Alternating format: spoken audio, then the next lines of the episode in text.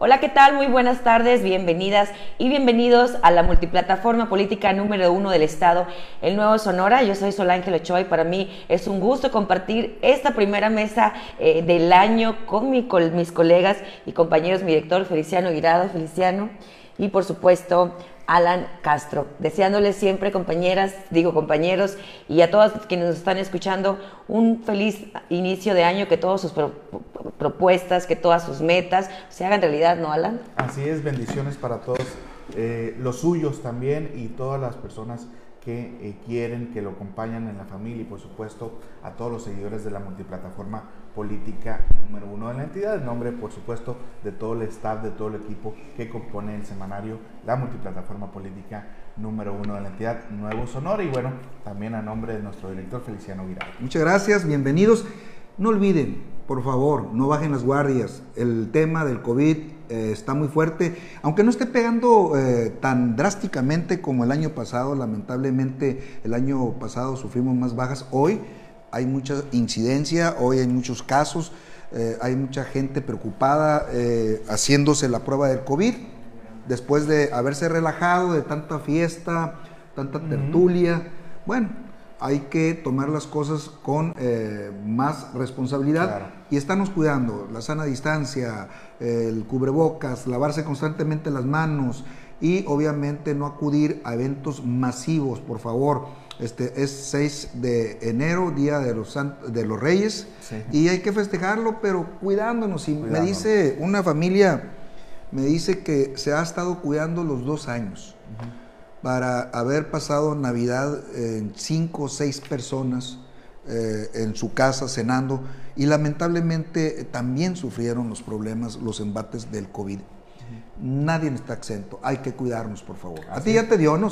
Sí, a mí ya, ya, ya me dio, gracias a Dios, todo muy bien. Ya tengo las dos vacunas y creo que el éxito de que eh, la nueva variante no está pegando tan fuerte precisamente por las personas que ya se vacunaron. Sin embargo, es bien sabido que existe todavía una población que no cree en la vacuna, que no quiere vacunarse, que siguen pensando que la pandemia es un invento, ¿no? Una de esas teorías conspiratorias. Creo que, pues sí, cabe en todos y series. nosotros responsabilizarnos precisamente de hacer lo, lo propio. Y si bien desgraciadamente estamos iniciando este 2022 con una alta en los contagios. ojalá que este 2022 ya sea por fin eh, pues la salida de esta, de esta etapa gris. En, Yo celebro, celebro mucho eh, la responsabilidad de la gente que se fue a vacunar.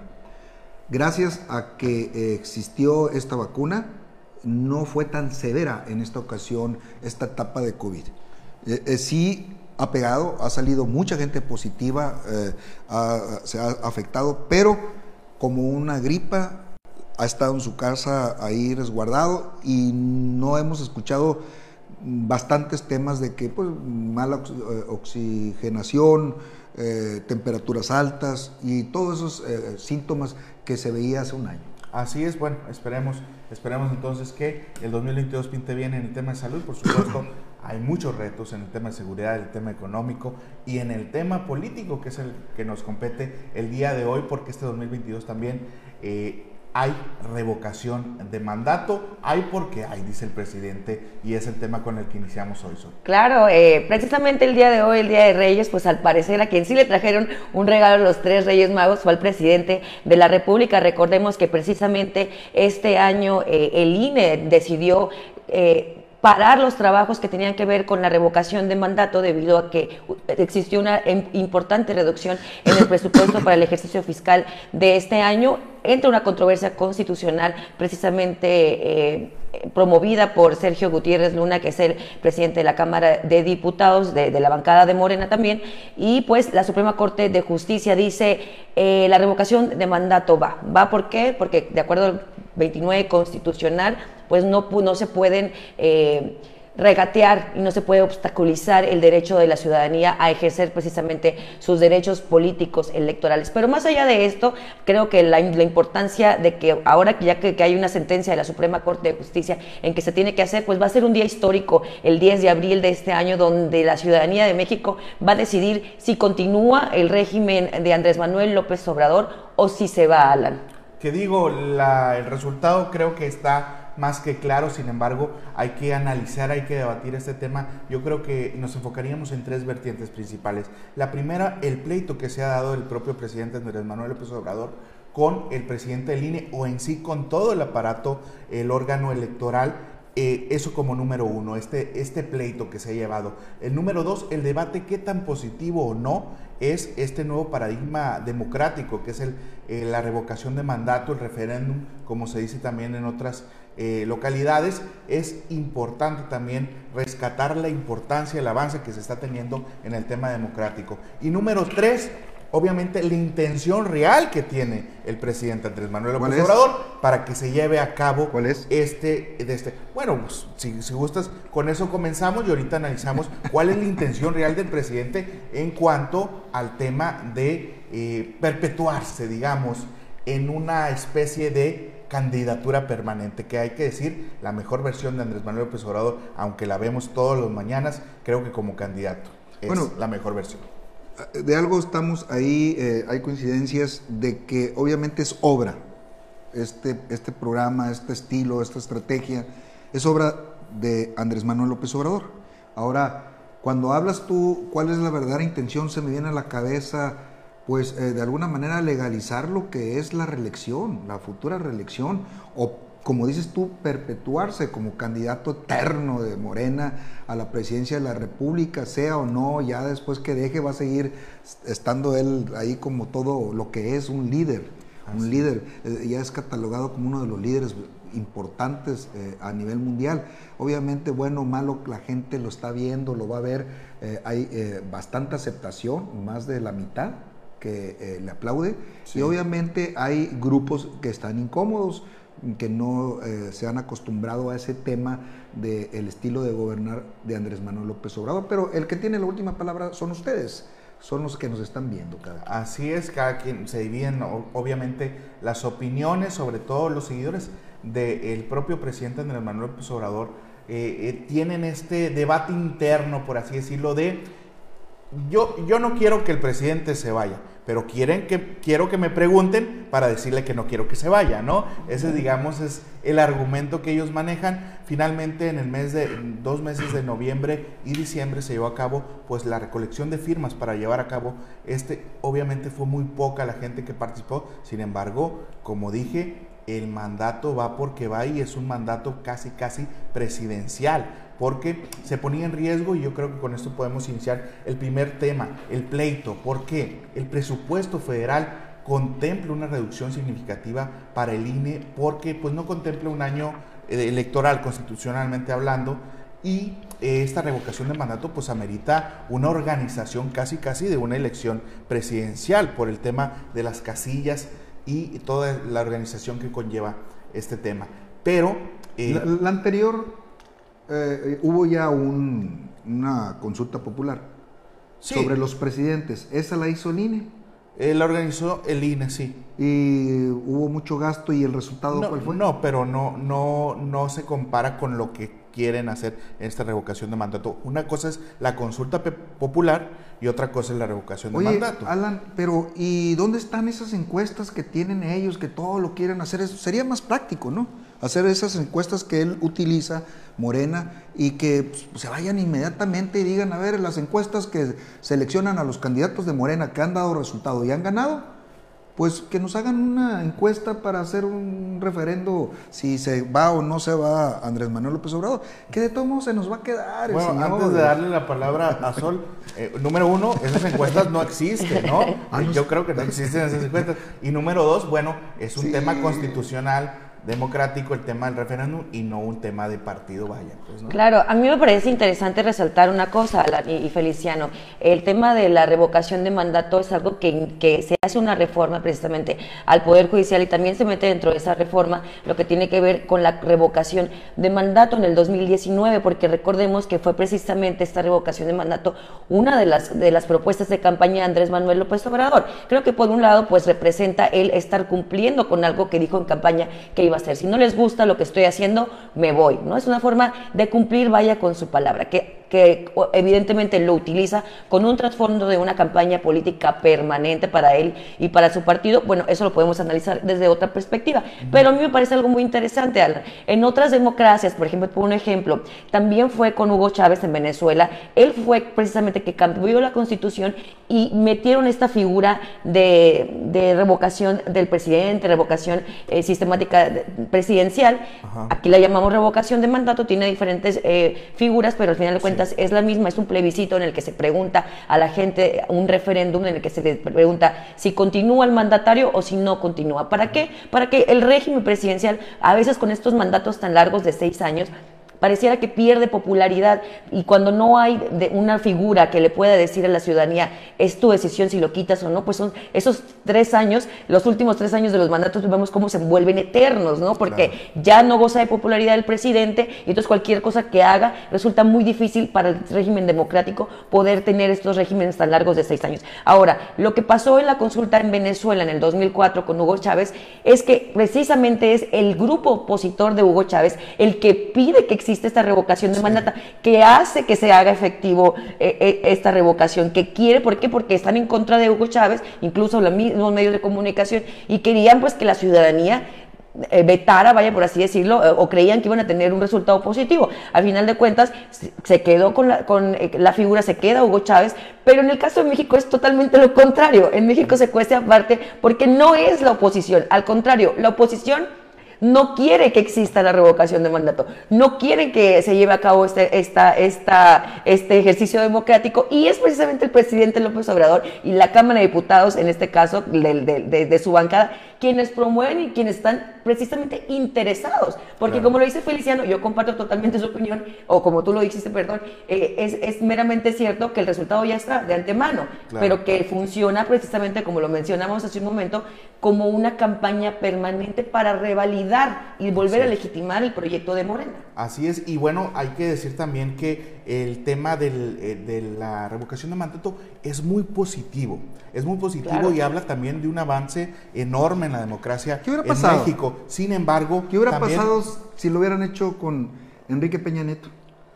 Yo creo que sí le hubiera salido desde hace, eh, yo creo, el tercer año que, fue una intención también primeramente del presidente Andrés Manuel López Obrador el 2021 que hubiera sido la revocación del mandato, finalmente se da a 2022, pero yo creo que Peña Nieto no, hubiera concluido su sexenio para empezar. O, Lo hubiera afectado si lo hubiera promovido el propio Peña Nieto y se hubiera logrado y él a la mitad de su mandato, de su sexenio, sí, no hubiera, terminado. No hubiera terminado. Y, hay que voltear para los vecinos de de, del norte, como se dice también, en el tema de son cuatro años de gobierno y después viene una reelección de dos años. Entonces hay, hay que ver también eh, cómo están avanzando en el tema democrático otros países. Aquí creo que es un avance, habla de rendición de cuentas, habla también de un tema de dar resultados a la gente, pero también corre el riesgo, siento yo, en el tema de caer al populismo. Es decir, no necesariamente voy a dar resultados, simplemente voy a estar bien con mis seguidores o con la gente que gobierno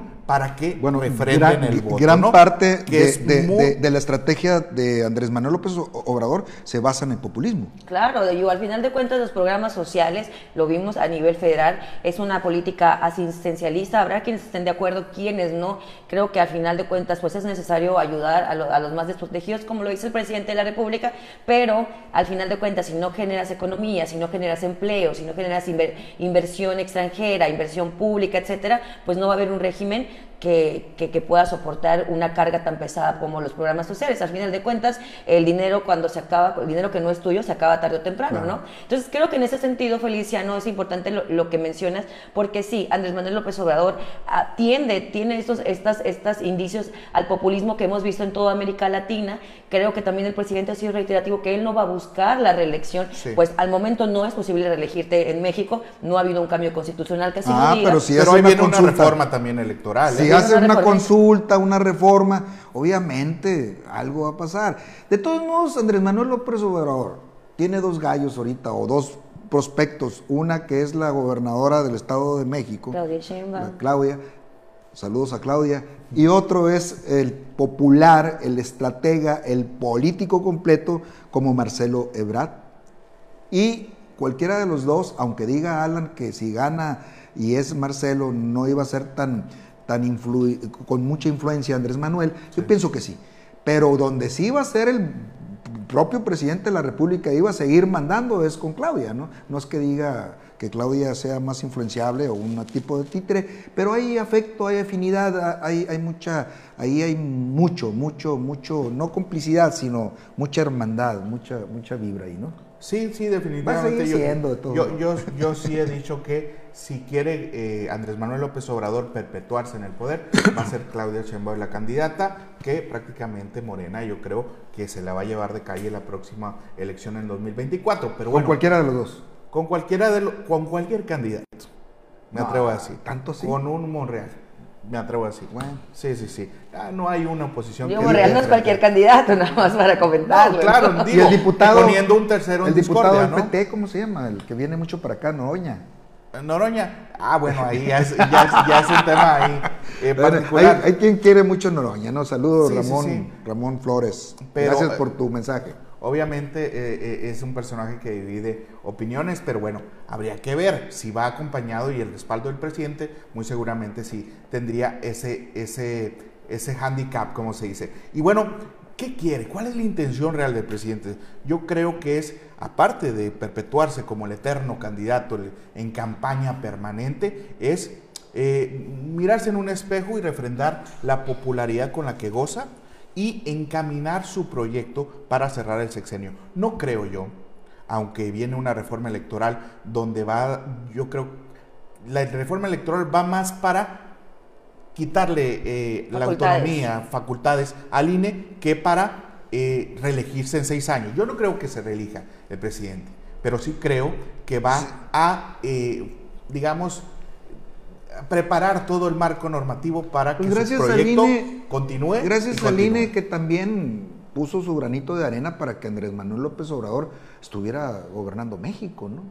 Claro, creo que, a ver, Feliciano, creo que eso que dices es muy importante. Al final, ahorita lo que íbamos y que comentaba Alan, creo que en la parte del ejercicio democrático y de participación ciudadana sobre todo, porque son los mecanismos que se buscan para que la ciudadanía eh, participe de manera democrática. ¿Qué es lo que pasa en México? Bueno, tenemos un padrón de ciento y pico de, de, habitantes, de los cuales Alan, y podemos hablar acerca de la elección anterior aquí en Sonora, votó del, del millón y medio de, de que tenemos, o de dos millones que tenemos en el padrón electoral, vota una cantidad muy pequeña, vota ni el 30% de, de, la ciudadanía. Entonces, estos ejercicios, en cierta forma, fomentan la participación ciudadana, fomentan la credibilidad en la democracia que puede tener la ciudadanía. Ya que si la oposición o si el mismo régimen político que está, que está en el momento gobernando lo utilizan para su beneficio propio, y por supuesto, digo, al final de cuentas, ¿cómo no te va a dar legitimidad que tú a mitad de tu camino hagas un ejercicio de consulta pública donde le puedas decir a la ciudadanía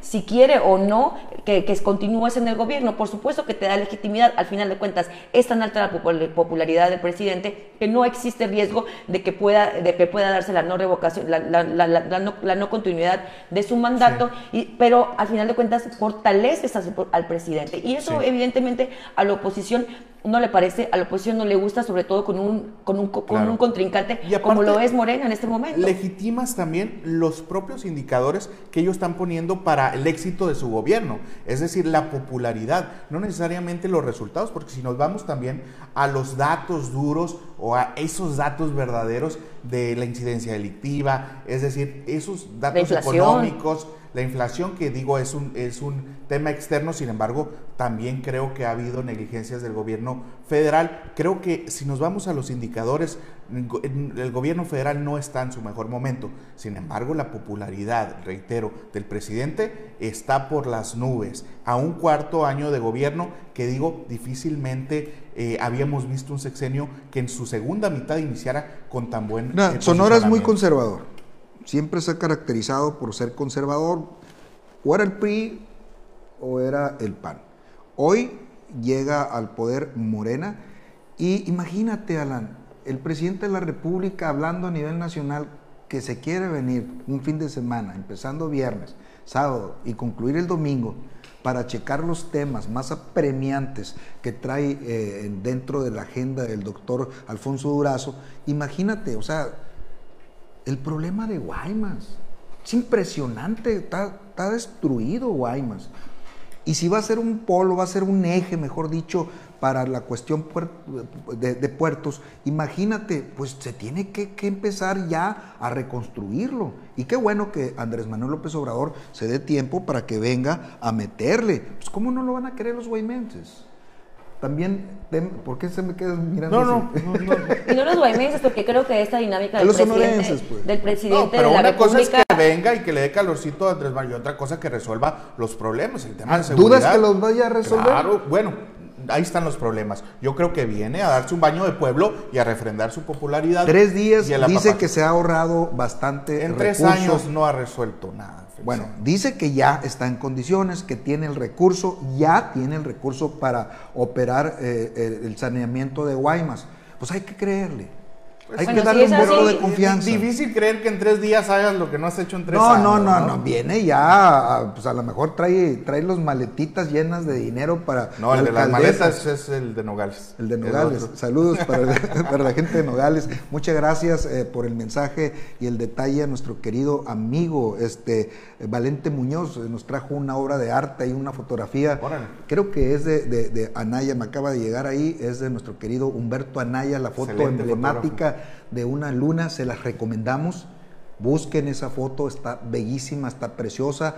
Es una luna, creo que es... Eh, ha de ser de octubre, una luna de octubre, ¿no? Eh, creo que era de noviembre.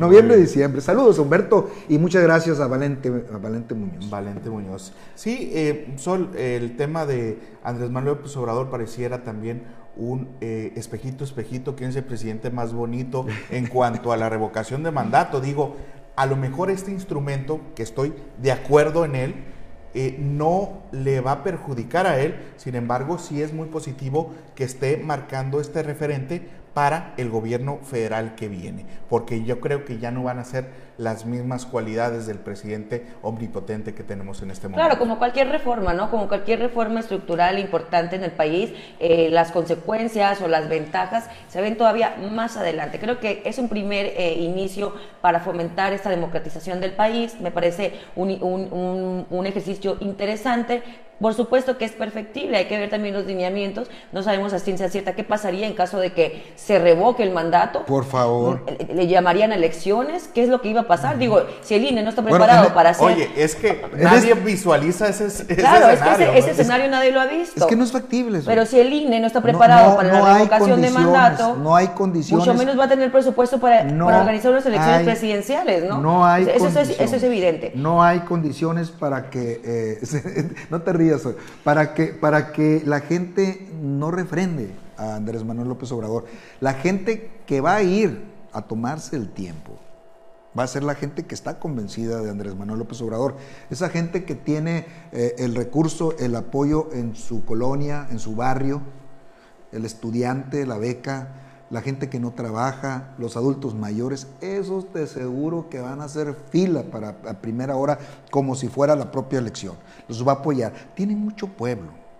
Y estamos platicando, analizando con algunos eh, colegas, con algunos personajes, eh, empresarios, con todos tipos, y, y hacíamos un comparativo con el PRI de los años 70. De ese PRI que era poderoso, pero que derrochaba dinero en eh, proyectos sociales y tenía el control absoluto. Y no es que compraba voluntades del pueblo, sino que ayudaba y obviamente había, había pues obviamente eh, una sinergia entre pueblo y gobierno, había un agradecimiento. Entonces por eso eran muy fieles al PRI en aquel tiempo.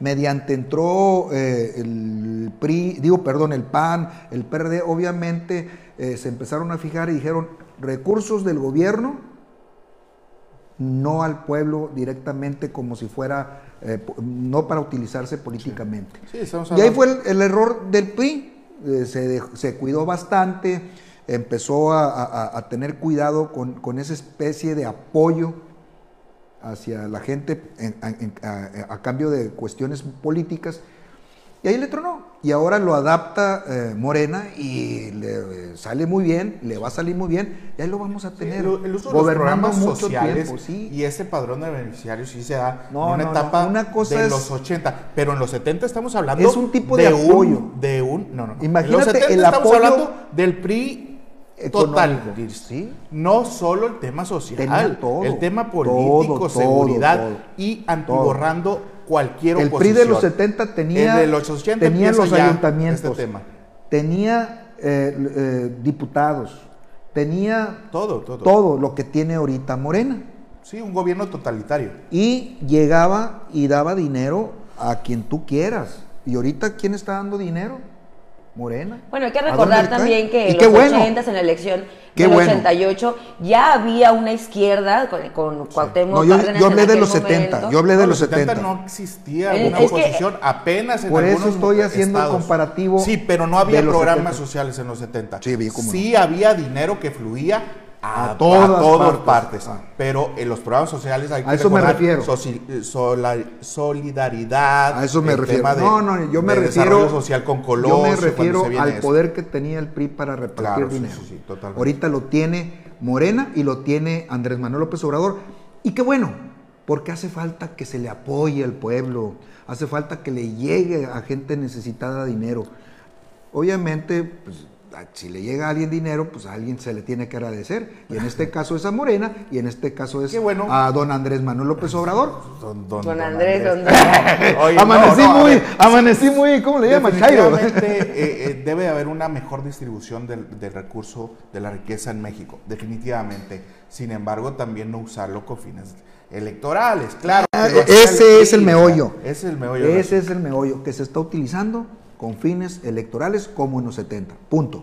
Y desgraciadamente así están funcionando muchas cosas y la revocación de mandato no es la excepción y con esto vamos cerrando, se está utilizando electoralmente. ahora. Claro, bueno, yo no me atrevería a decirlo. Hay muchos indicios, no lo voy a decir yo porque no me consta, ¿verdad? Pero hay que retomar esto y lo digo, el clientelismo es la forma más básica de corrupción y creo que el gobierno actual, pues una de sus banderas es la no corrupción y hay que, hay que mantenernos... eh, A ver, a ver, a ver, ¿tú estás público. diciendo que Morena ahorita y Andrés Manuel López Obrador están cometiendo delito electoral o delito o corrupción? No, no, es lo precisa. Antes de iniciar mi intervención dije que yo no iba a asegurar esto, pero dije que el clientelismo es la primera forma y la más sencilla Pues es de corrupción. Es lo que eso es, eso están haciendo. Ahora, el PRI, Eso el PRI, de los, el PRI de los 80, el PRI de los 90, de. Carlos Salinas de Gortari tenían en exceso eh, programas de solidaridad, ¿eh? recuerdo perfectamente Sí. en la época de Pero estaba muy fuerte, ya estaba fuerte el PRD.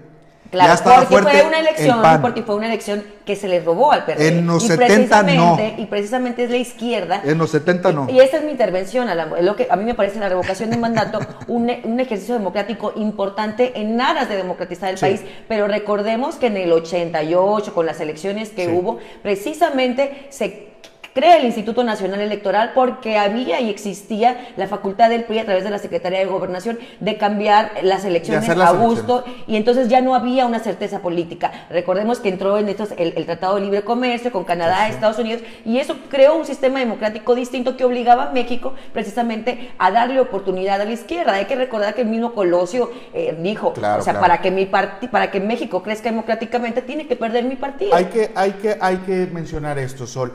Qué curioso que un fraude electoral como fue el del 88 derivó la democratización del país a través de la creación del IFE. Entonces el IFE, después ya vimos la evolución de la política y vimos en el 2000 la primera, eh, digamos, alternancia en México. Y hoy la revocación de mandato sin duda es también eh, un proceso histórico que está continuando con la democratización. Claro. Desgraciadamente no A mí se lo que me preocupa es así. que en esta resistencia del Instituto Nacional Electoral y que diga que viene una reforma importante que le va a tumbar facultades tal vez al Instituto Nacional, que es el mismo que en su momento ha garantizado la alternancia política de las tres fuerzas más importantes eh, en México, ¿eh? el PRI eternamente, el PAN, el enemigo eterno del PRI y ahora la izquierda, porque es la primera vez en toda la época democrática del país que gobierna la izquierda y lo tenemos también en el gobierno del estado. Es la primera vez que hay un gobernador de izquierda en Sonora. Entonces, Claro. el INE funciona y funciona bien. El problema Parece eslogan de, de por- por publicitario.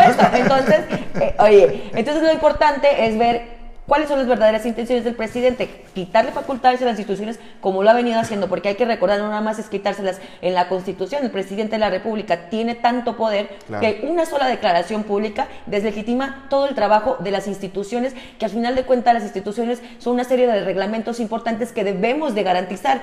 No, no, no es importante quién sea el titular en el momento, sino la institución. Y creo que esta parte se la, se la está llevando de calle el presidente al no estar reconociendo el trabajo de una institución que le permitió a él llegar al poder. Así es, no es AMLO contra Córdoba, es AMLO contra el INE y obviamente la autonomía también de estos órganos. Y bueno, y ya, eh, para, ya, ya cumplimos el tiempo. El 10 de abril entonces nos vemos. El 10 de abril. Yo voy a, voy a ejercer mi derecho Claro, ciudadano por para vivir esta jornada. Creo que todos deberíamos de hacerlo. ¿El Todas voto va a ser personas. secreto también? El voto es secreto, evidentemente, es un- el voto es secreto. Es, es la, la primera condición de como ciudadano que tienes, ¿no? Muy bien. Entonces Bueno. creo que es importante Pues los invitamos reflexión. a que- Pronósticos, pronósticos. Pronóstico. Para mí, yo digo que se va a quedar el presidente de la República. Ah, pues un sí. éxito rotundo. Muy bien. Pues de 10 eh, me gusta para que 8 lo digan que sí, que se quede. Y como 2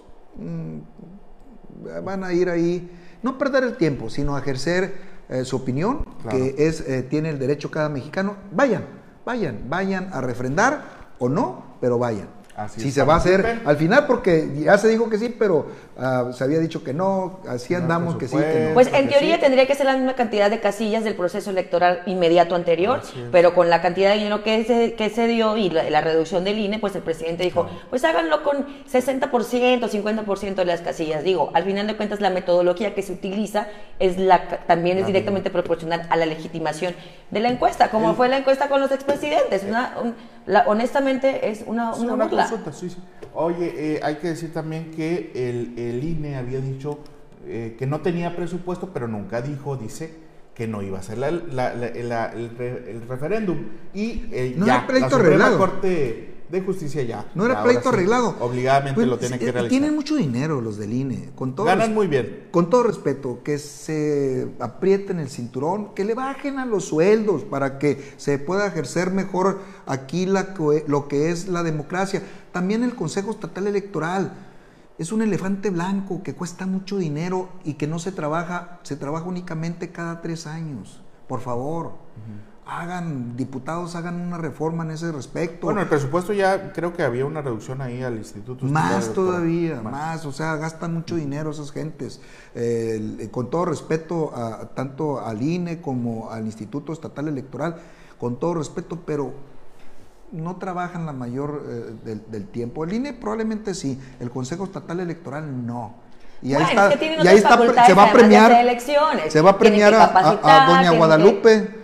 Se va a premiar a Doña Guadalupe, pues obviamente está en puerta algún nombramiento. ya De lista sea- ahí, ¿no? Todavía está Sí, abierta la convocatoria. de lista Está ahí. abierta y uh, vamos a ver dónde queda, si por Pero no creo que o- se le, se le- o por se le- transparencia. no creo que sea un premio, porque eso pues estaría. Estás diciendo que tal vez ella apoyó a, la- a los candidatos de Morena y era, un- era una institución autónoma. ¿Y no apoyó? Pues es lo que te estoy preguntando. Organizó Ah, mira, la elección. las- si la van a premiar, dices. No, mira, las cosas como son. Las cosas como son. O sea, sí, había afinidad, obviamente, este, con todo respeto, pero con toda responsabilidad hay que decirlo. Pues contrató a alguien que no debió haber contratado ahí cerca en su oficina como jefe, secretario técnico de, de ese instituto. Dan cosas que no, eh, este, no quiere decir que existió algún tipo de fraude. Yo no estoy diciendo eso, sino que le van a pagar los favores que hizo. Pues le dio chamba a ciertas personas, ¿no? No, pero sí levanta mucha suspicacia que el emplees al árbitro, ¿no? Que Sí. metas a tu propio equipo Pero, ¿y? al árbitro. ¿Y? ¿Y? No, pues que, que lo ¿Y? pueden hacer, pues es lo una convocatoria pública, Que se, se van a llevar a cabo entrevistas y seguramente van a coincidir las propuestas ahí del Pues mira, va, va a ser votada por quien ella eh, ayudó a que fueran votados, que son los diputados. Bueno, con eso nos vamos. Saludos para todos. Eh, mesa de análisis eh, con damas, con mujeres mañana. Debe de estar interesante. Que retomen este tema. Hay que buscar gente que hable del PRI, eh, que hable eh, del PAN, que hable del PT, que hable de eh, Morena ¿Todavía sobre el el PAN? Pues. Pues el único Dicen- que, que veo es el de la rosca. ¿eh? Ah, pues, gracias, gracias a, a- a ese partido nos mandó también una rosca, ¿no? Así también hay es. que agradecerle a Gildardo Rial y equipo, muchas gracias. Muy bien, muchas Y a gracias. todos los que se reportaron, ¿eh? Que tengan un excelente jueves y nos vemos en la próxima. Ay, Alan, Alan.